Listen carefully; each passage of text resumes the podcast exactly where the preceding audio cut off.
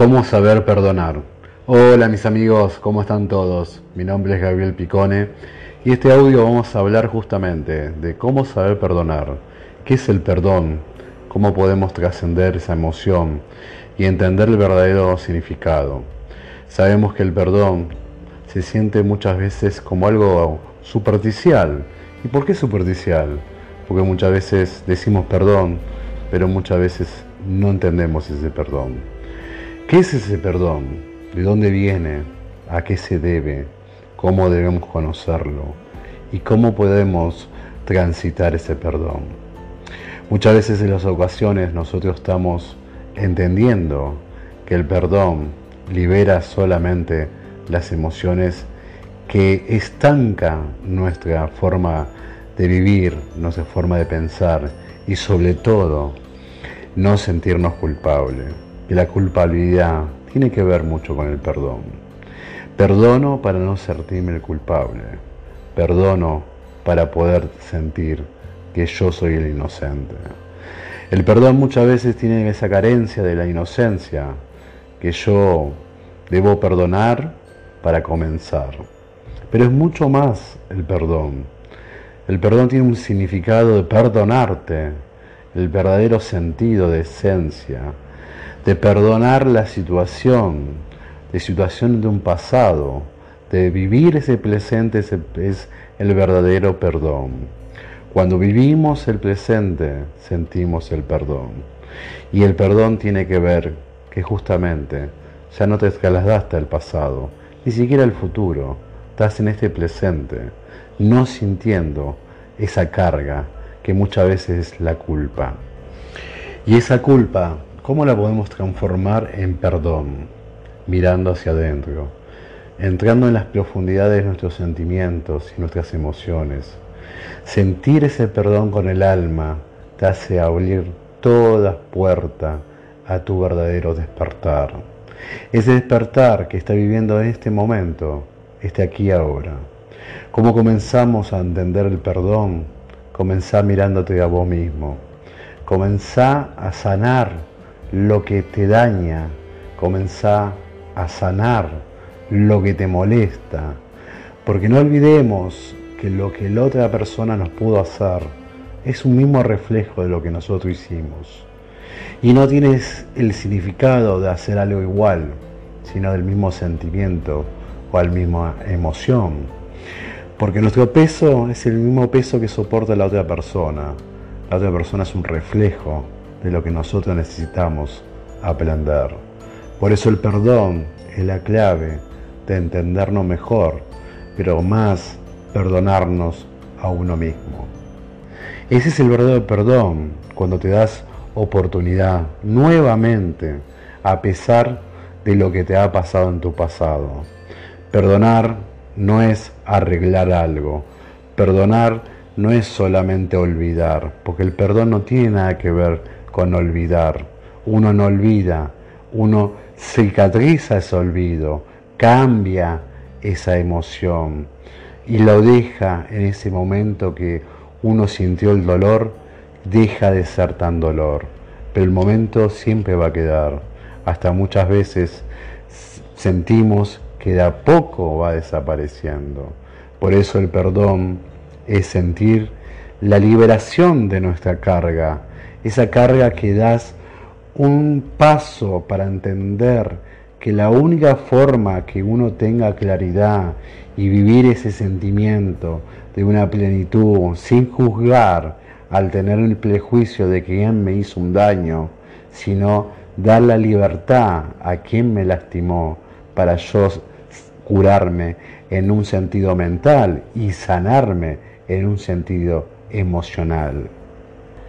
Y esto me remite a los cuatro acuerdos de la sabiduría tolteca de Miguel Ruiz, cuando dice, no te lo tomes nada como personal, en medida que alguien te quiere lastimar, si alguien se lastima a sí mismo, el problema es de él, no tuyo. Por eso no te lo tomes personal. Significa que ese espejo que te estás viendo, simplemente no te estás viendo con la verdadera esencia que es sos vos. Porque el perdón es soltar. Cuando habla de honrar tus palabras, significa ser coherente con lo que piensas, con lo que haces y ser auténtico te hace respetable ante lo demás y ante ti mismo. Significa soltar el perdón, significa conocerte y significa no dar ese peso, esa carga a esa persona que te lastimó. Por eso también habla cuando dice, no supongas, no le des nada por supuesto.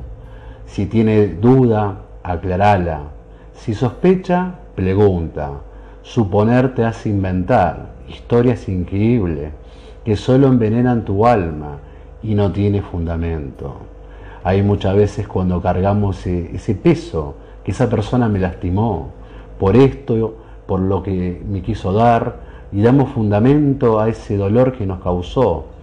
Y ahí distorsionamos poder perdonarnos, porque el fin no es perdonarle a la persona, es perdonarnos a nosotros.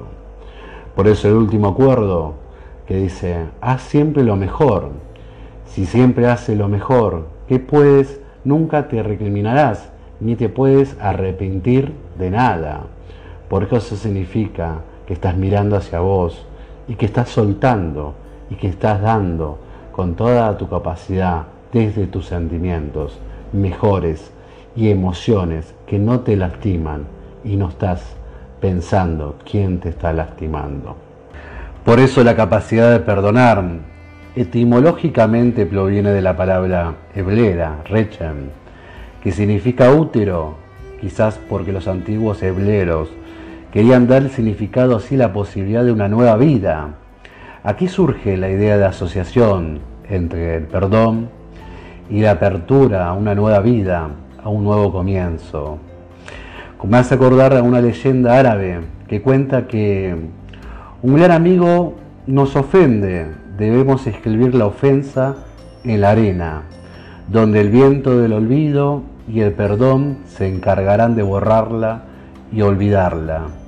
En cambio, cuando un gran amigo nos ayuda o nos ocurre algo grandioso, es preciso grabarla o grabarlo en la piedra de la memoria del corazón, donde ningún viento de ninguna parte del mundo podrá borrarlo.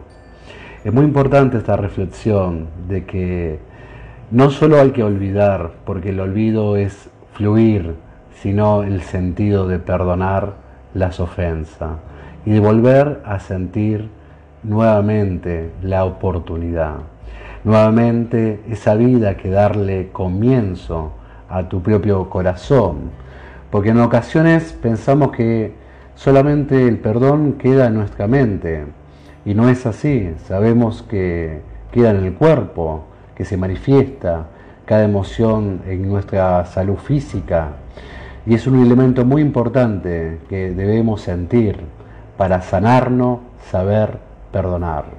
Y ahora la pregunta más importante que me estarás preguntando de escuchar este audio. Sí, pero no es fácil perdonar. ¿Cómo lo hacemos?